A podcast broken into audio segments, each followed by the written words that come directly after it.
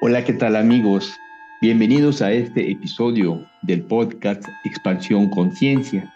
Y en esta ocasión voy a estar hablando de las heridas de la infancia por una parte y de lo que puede suceder una vez que las hayamos sanado. Las heridas de la infancia, si ya han sido limpiadas apropiadamente, de tal forma que han cerrado de forma sana, entonces ya hemos hecho un gran trabajo de desarrollo personal. Pero si esas cicatrices se formaron cuando las heridas no habían sido limpiadas, entonces hay que reabrirlas, limpiarlas y dejarlas sanar. Para sanar esas heridas de la infancia, lo primero es tener conciencia de ellas es completamente necesario tener conciencia de la herida para poder sanar.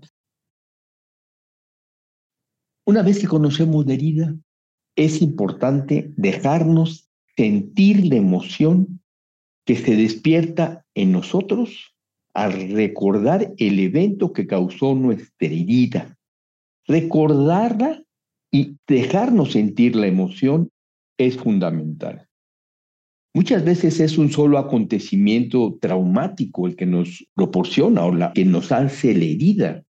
Sin embargo, muchas veces hay varios acontecimientos similares que se repiten muchas veces y cada vez que se repiten van haciendo la herida de nuestra infancia más profunda. Entonces, para dejarlo muy claro, para sanar las heridas de la infancia, lo primero es tomar conciencia de la herida, conocer qué fue lo que nos pasó, qué fue lo que nos lastimó siendo niño o niña y saber que esto que nos sucedió en el tiempo de nuestra infancia nos afecta ahora en nuestra vida de adulto. Para poder entender claramente algo que nos pasa ahora, algo que nos causa una reacción desmedida ante un hecho, tenemos que saber qué nos pasó siendo niños o niñas, lo que tuvimos que reprimir y anestesiar a esta edad. Las heridas de la infancia nos causaron una o varias emociones, miedo, tristeza, tal vez enojo. Estas emociones son dolorosas, por eso son enviadas al inconsciente. No podemos vivir con estas emociones a flor de piel. Tenemos que reprimirlas en el inconsciente y allí están, allí están siempre controlándonos. Literalmente, estas emociones viven nuestra vida. Las emociones van a salir de una forma o de otra. Entonces, puede ser que un evento sin mucha importancia pueda causarnos mucho miedo, mucho dolor y tristeza, o mucha ira y enojo, algo completamente desmedido con respecto a lo que nos está pasando. Así, para conquistar nuestra libertad, para dejar de vivir impulsados por las fuerzas de nuestro inconsciente, tenemos que nombrar los hechos y las emociones. Este es el sentido de ir a una psicoterapia con un terapeuta que entienda qué son las heridas y cómo se pueden sanar. Un terapeuta que pueda recibirnos sin juicios, que nunca nos juzgue. Un terapeuta con aceptación incondicional y empatía, que no nos aconseje, sino que nos acompañe en nuestro caminar, que nos acompañe en la expresión del miedo, de la tristeza y del enojo, sin que él se espante. Y el terapeuta que escojas no ha llegado a resolver sus propios conflictos internos, que no conoce el camino, si no ha viajado por el dolor, el miedo y la ira, sabe cómo expresarlos de forma constructiva, será muy difícil que avances. Y a no ser que estés en compañía de un verdadero buscador, que a través de su propia terapia, de sus propios viajes psicodélicos y de su meditación constante, haya alcanzado su propia libertad, será casi imposible que tú la alcances, que tú alcances tu liberación, tu verdadera libertad. Nunca un ciego puede guiar a otro ciego. Así, al expresar a un buen terapeuta las emociones que sientes y las necesidades que no fueron satisfechas, te permite validar tu herida y tus emociones reprimidas del niño o niña que fuiste. Esto es muy necesario para que este niño interior pueda confiar en el adulto que eres ahora. La confianza de este niño que vive en ti es muy importante para poder sanar el dolor original. Ahora, tu niño o niña interior solo te tiene a ti. Hoy podemos ver qué tan solos estuvimos en nuestra infancia. Muchas veces los hechos que causaron nuestro trauma fueron muy fuertes y muy dolorosos. Sin embargo, la soledad con la que tuvimos que vivirlos, la soledad porque no teníamos en quién confiar. Entonces, estas situaciones de rechazo por parte de nuestros padres, de nuestras figuras de autoridad, de nuestros maestros, estas situaciones de mucha humillación, de traición y de injusticia, las tuvimos que vivir solos. Son emociones que nos causaron, que nos llevan a sentir en sí mismas una gran soledad. En aquella edad no teníamos a quién recurrir. No confiábamos, habíamos perdido la confianza en nuestras figuras de autoridad. Nos sentíamos solos e inseguros o inseguras. Y esto fue porque las figuras de autoridad, papá o mamá o cualquier otra figura, no nos protegieron. Muchas veces como niños sentimos que no estábamos haciendo algo correcto y esto nos produjo un sentimiento de culpa o resentimiento. Y muchas veces tenemos esto por cosas que nos hicieron a nosotros, pero que nosotros siempre fuimos la víctima. Como niños no podíamos ser realmente los responsables. Nunca fuimos culpables. Insisto, no fuimos responsables del dolor que fue infringido en nosotros. Es muy importante sentir dejarnos sentir esta ira, este miedo, este dolor, y tenemos que permitirnos expresarlos para poder transformar estas heridas y así curarlas. La pregunta ahora es, además de expresar estas emociones, ¿podemos hacer algo para sanar nuestras heridas?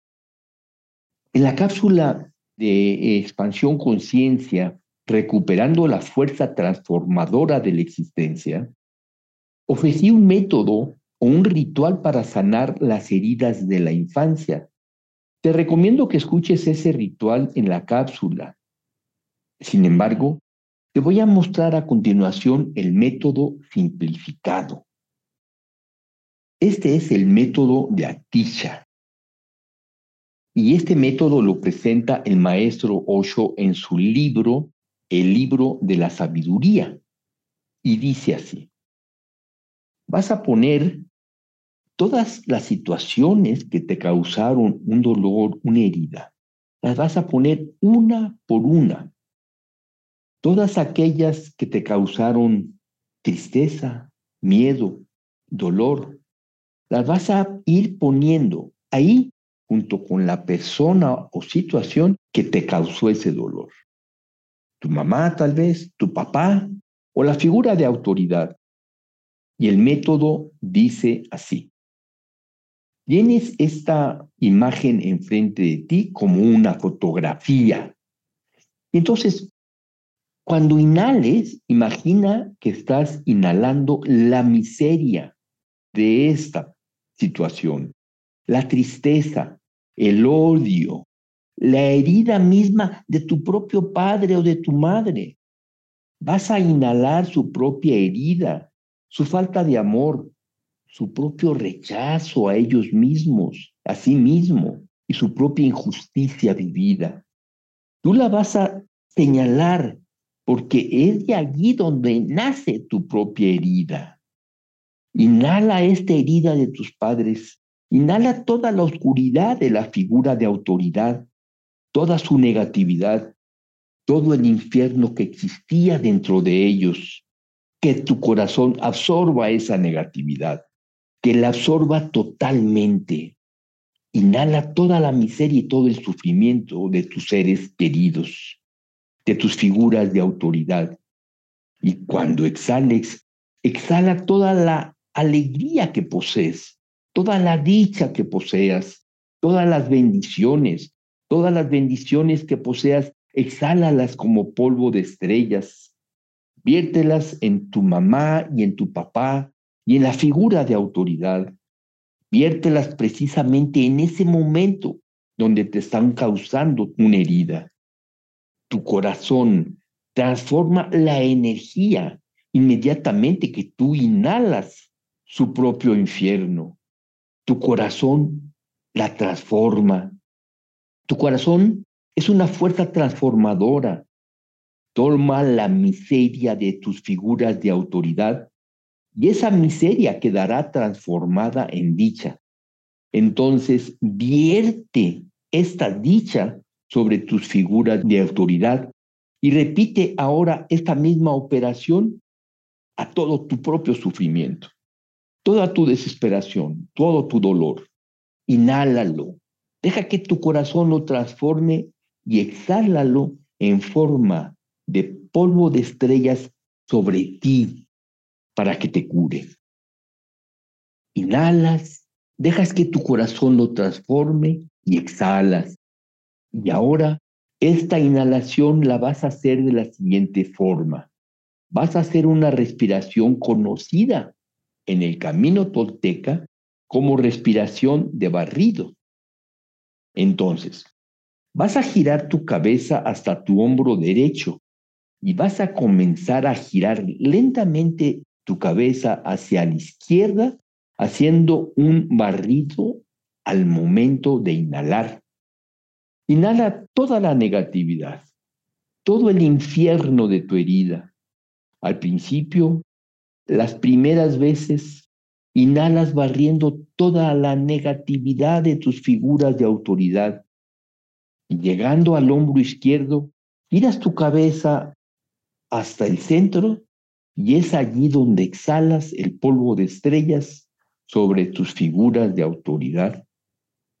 Ahora giras tu cabeza hasta tu hombro derecho y vas barriendo todo tu propio sufrimiento, tu dolor, tu ira, tu tristeza y tu miedo hasta que tu cabeza ha quedado en el hombro izquierdo. Entonces giras tu cabeza al centro y exhalas bendiciones de estrellas sobre ti. Y vas a hacer esto varias veces como una forma de meditar un día y otro y de esta manera vas a seguir abrazando tus emociones. Ya no te vas a pelear con tu vida, ni con tu miedo, ni con tu tristeza. No vas a pelear ni con tu rechazo, ni con el rechazo que sufriste, ni con el abandono, ni la traición, ni la humillación, ni la injusticia, porque todas ellas las vas a inhalar y a transformar con tu corazón porque tu corazón es alquimia, alquimia pura.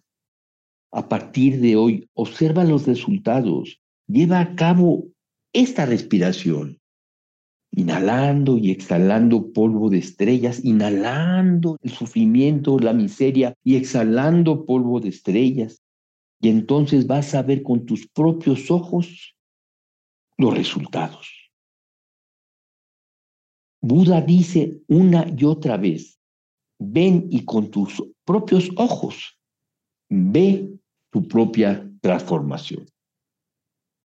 Ahora te voy a presentar algo muy poco usual en la psicoterapia occidental. Cuando hayas inhalado todas tus heridas y exhalado bendiciones, al exhalar repite esta oración con gran devoción. Espíritu Santo, gran Maestro, gran espíritu de la existencia, Cristo, Buda, Alá, Iva, Mahoma, o como tú le quieras llamar. Espíritu divino, Dios, Padre. Escoge el nombre que tú quieras y entonces vamos a dar esta oración. Padre, dame tu gracia. Permite que tu gracia, permite que la gracia que nos rodea sane mis heridas de infancia. Sin tu gracia no las puedo sanar.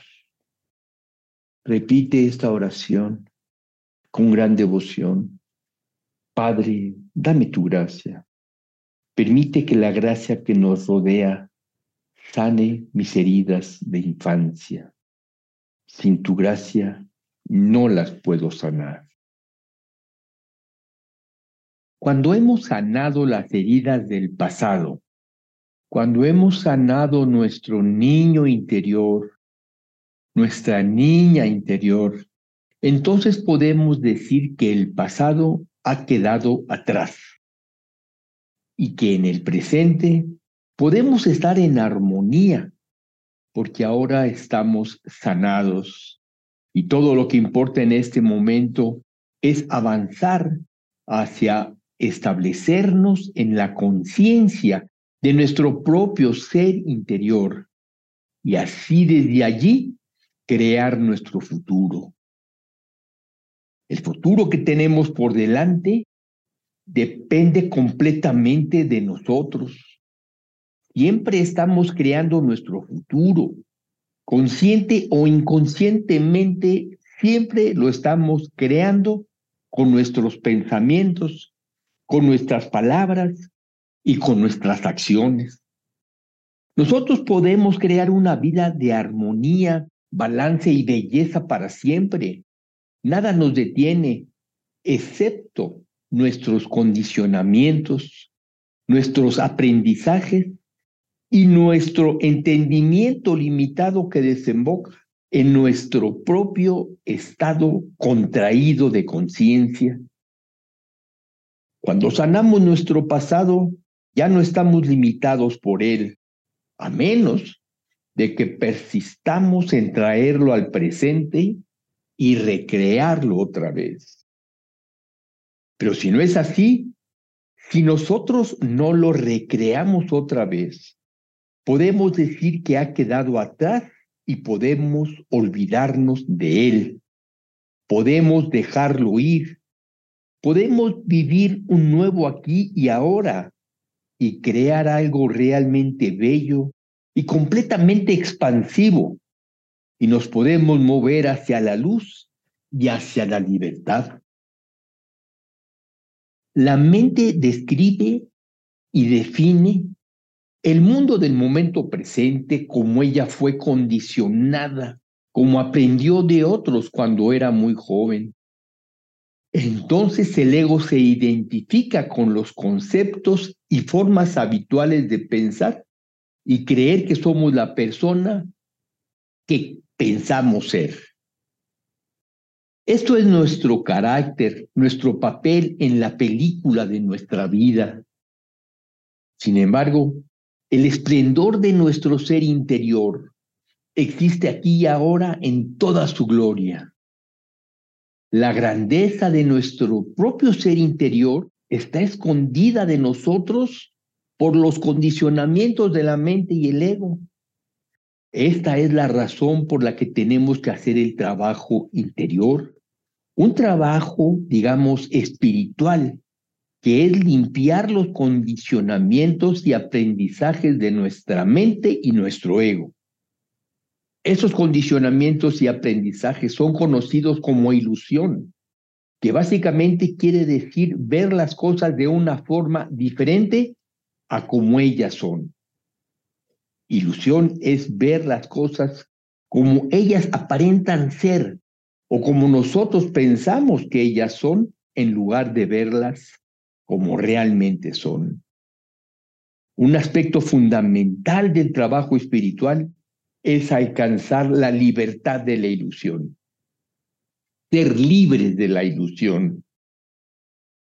Meditamos para que nuestra mente se asiente y podamos alcanzar un estado expansivo, un pensar positivo.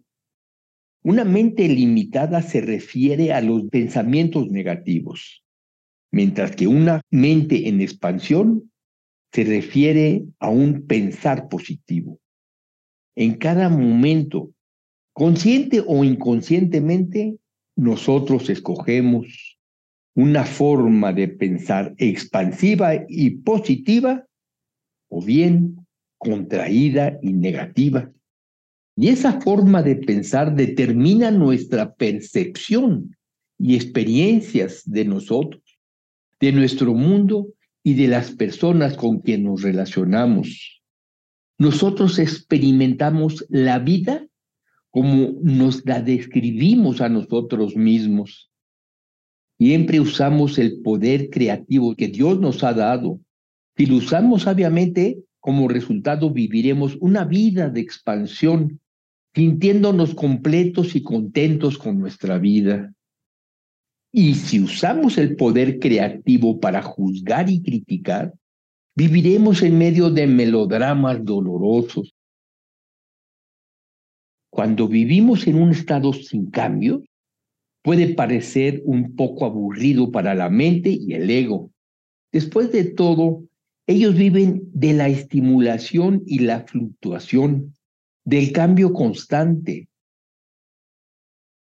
La mente se mantiene yendo de aquí para allá, no importa si lo que hace es disfrutable o no.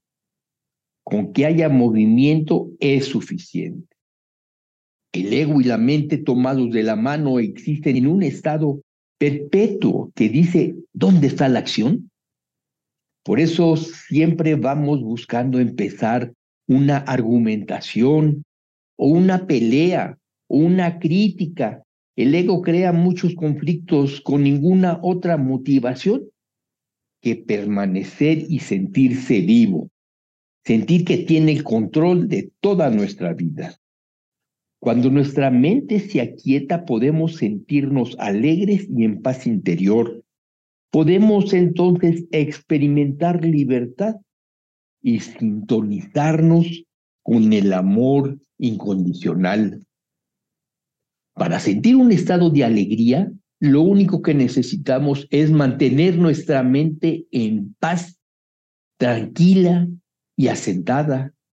De un momento al siguiente y dentro de cada situación que van componiendo los detalles de nuestra propia vida. Un día, cuando lleguemos a la cita prevista, en el momento de pasar a otra vida, vamos a tener que ajustarnos a vivir sin un cuerpo físico. Será fácil porque no tendremos este cuerpo denso y pesado. Y fácilmente nos adaptaremos a vivir en el cuerpo sutil. Pero si somos adictos a los melodramas egoísticos, a los egodramas, entonces en el momento de pasar a otra vida, nos sentiremos desconcertados y la transición será mucho más difícil. Cuando nos demos cuenta de que dejar los egodramas, los melodramas, es lo mejor que podemos hacer en beneficio de nuestra libertad y nuestra alegría, entonces estamos sobre el camino del crecimiento espiritual. Y ese se convierte en el camino, subrayo el camino. Esto no quiere decir que las preocupaciones, los miedos y las ansiedades van a desaparecer. Sin embargo, tendremos la oportunidad de vivirlos de una manera mucho menos angustiante, dentro de un campo de mayor ecuanimidad y serenidad. La vida continúa. Simplemente nosotros dejamos de engancharnos en una cosa y con otra y permanecemos desapegados observando. Los eventos irán y vendrán, se alzarán y descenderán como olas en el océano, y nosotros simplemente vamos a través de estas circunstancias de nuestras vidas en un estado de mayor expansión de conciencia. De esta forma permanecemos contentos con lo que venga. Cuando algo viene, eso está bien. Cuando algo se va, eso también está bien. Así, de esta manera vamos por la vida desapegados, centrados en nuestro corazón, en nuestro propio amor. Descansamos en nuestra propia paz interior, viendo la vida transcurrir sin apegos, haciendo siempre nuestro mejor trabajo, haciendo siempre lo mejor que podamos hacer en cada momento, de forma desapegada, sin estrés, sin preocupaciones. La experiencia continua de nuestro amor incondicional nos lleva al éxtasis de la paz interior. Y así podemos ver nuestra vida como el juego de la conciencia, el juego de Dios, y viéndola enfrente, nada nos podrá mover de nuestro centro. Y todo lo que suceda, sucederá en el exterior, pero no en nuestro interior. Solo nosotros, y no las circunstancias externas, determinarán lo que nosotros sentimos. Y así dejaremos de ser esclavos de nuestra propia mente. Dejaremos de ser esclavos de las descripciones de lo que sucede y simplemente lo veremos como lo que es, como lo que ocurre. Lo que es simplemente es. Lo que ocurre simplemente ocurre. Nosotros sencillamente experimentaremos lo que ocurre dentro de nosotros. Nosotros podremos experimentar cómo describimos lo que sucede cómo nosotros reaccionamos a lo que sucede y a los melodramas que podemos crear de acuerdo a lo que sucede. Pero nosotros en nuestro centro podemos dejar de sentirnos afectados por eso que sucede. Como un actor en el teatro, un actor siente, ríe y llora, pero en su centro nada está pasando. Cuando acaba la obra, se va a cenar con su asesino o con su mujer infiel. Su centro, a través de toda la obra, permanece inalterado. Nosotros somos este actor. La vida que nos rodea son los demás actores. Nada en realidad está sucediendo más que una obra de teatro.